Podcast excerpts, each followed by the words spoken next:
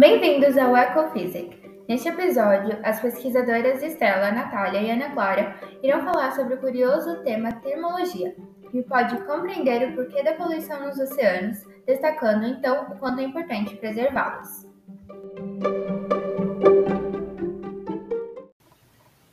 Nós vamos falar das causas e consequências da elevação da temperatura dos oceanos, a termologia. A termologia é um ramo da física que estuda os fenômenos térmicos como calor, temperatura, dilatação, energia térmica, estudo térmico dos gases e etc. Para falarmos da elevação da temperatura dos oceanos, precisamos entender o aquecimento global. O aquecimento global pode ser definido como o processo de elevação média das temperaturas da Terra ao longo do tempo.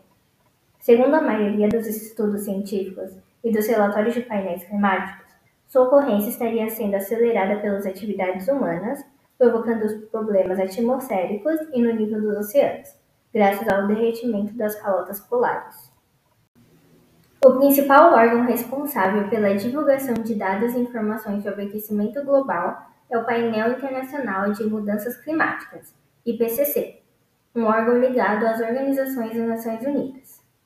Segundo o IPCC, o século XX foi o mais quente dos últimos tempos, com um crescimento médio de 0,7 graus das temperaturas de todo o globo terrestre. A estimativa, segundo o mesmo órgão, é que as temperaturas continuem elevando-se ao longo do século XXI, caso ações de contenção do problema não sejam adotadas em larga escala. O IPCC trabalha basicamente com dois cenários, um otimista e outro pessimista. No primeiro, considerando que o ser humano consiga diminuir a emissão de poluentes na atmosfera e contém as ações de desmatamento, as temperaturas se elevariam em 1 grau Celsius até 2100. No segundo cenário, as temperaturas poderiam se elevar de 1,8 até 4 graus Celsius durante esse mesmo tempo, o que comprometeria boa parte das atividades humanas. Em um relatório de grande repercussão, publicado em março de 2014, o IPCC afirma que o aquecimento global seria muito grave e irreversível, provocando a elevação dos oceanos, perdas agrícolas, entre outras inúmeras catástrofes geradas pelas alterações do clima e na disposição dos elementos e recursos naturais. As causas do aquecimento global. A principal entre as causas do aquecimento global, segundo boa parte dos especialistas, seria a intensificação do efeito estufa, um fenômeno natural responsável pela manutenção do calor na superfície terrestre, mas que estaria sendo intensificado de forma a causar prejuízos. Com isso, a emissão dos chamados gases estufa seria o principal problema em questão. Os gases estufa mais conhecidos são o dióxido de carbono e o gás metano.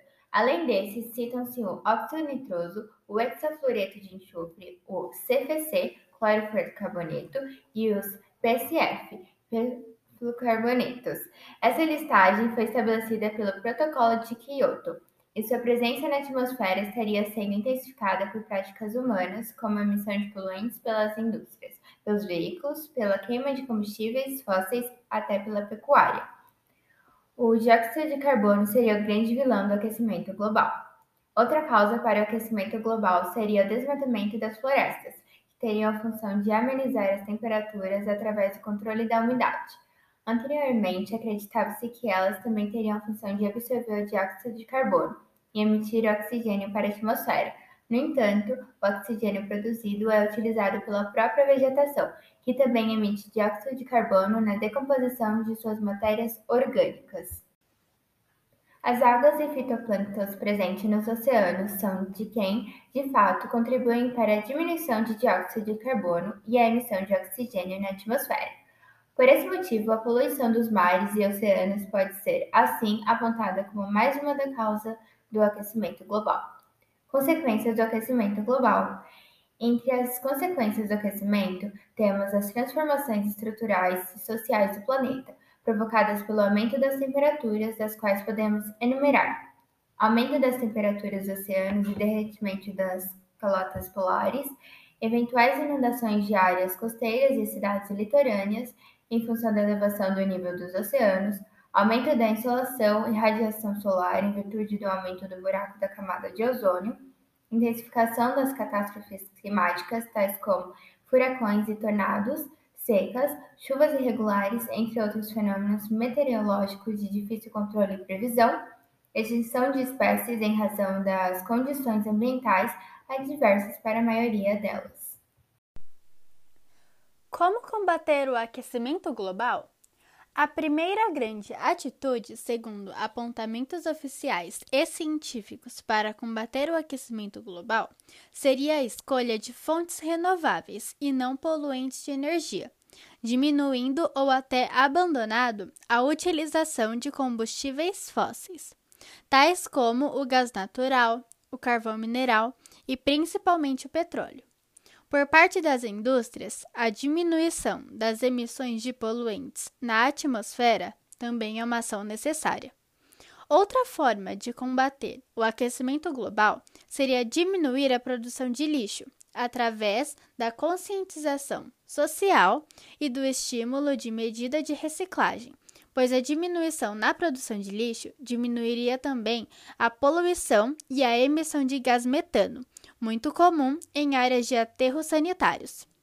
Soma-se a essas medidas a preservação da vegetação, tanto dos grandes biomas e domínios morfoclimáticos, tais como a Amazônia, como o cultivo de áreas verdes no espaço agrário e urbano. Assim, as consequências do efeito estufa na sociedade seriam atenuadas. As posições céticas quanto ao aquecimento global. Há no meio científico um grande debate sobre a existência e as possíveis causas do aquecimento global, de forma que a sua ocorrência não estaria totalmente provada e nem seria consenso por parte dos especialistas nas áreas que estudam o comportamento da atmosfera. Existem grupos que afirmam que o aquecimento global seria um evento natural que não seria influenciado pelas ações humanas e que tampouco seria gravemente sentido em um período curto de tempo. Outras posições afirmam até que, mesmo o aquecimento global não existe, utilizando-se dados que comprovam que o ozônio da atmosfera não está diminuindo, que o dióxido de carbono não seria danoso ao clima e que as geleiras estariam, na verdade, expandindo-se e não diminuindo. Para alguns analistas, as calotas polares no sul e no norte estariam expandindo-se.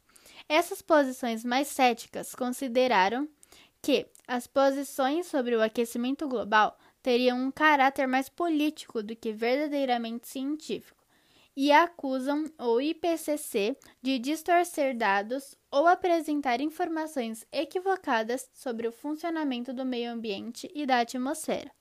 Tais cientistas não consideram o painel da ONU como uma fonte confiável para estudos sobre o tema.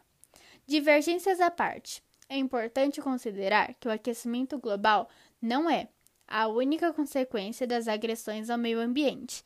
Diante disso, mesmo os críticos ao aquecimento global admitem a importância de conservar os recursos naturais e, principalmente, os elementos da biosfera, vitais para a qualidade da vida da sociedade.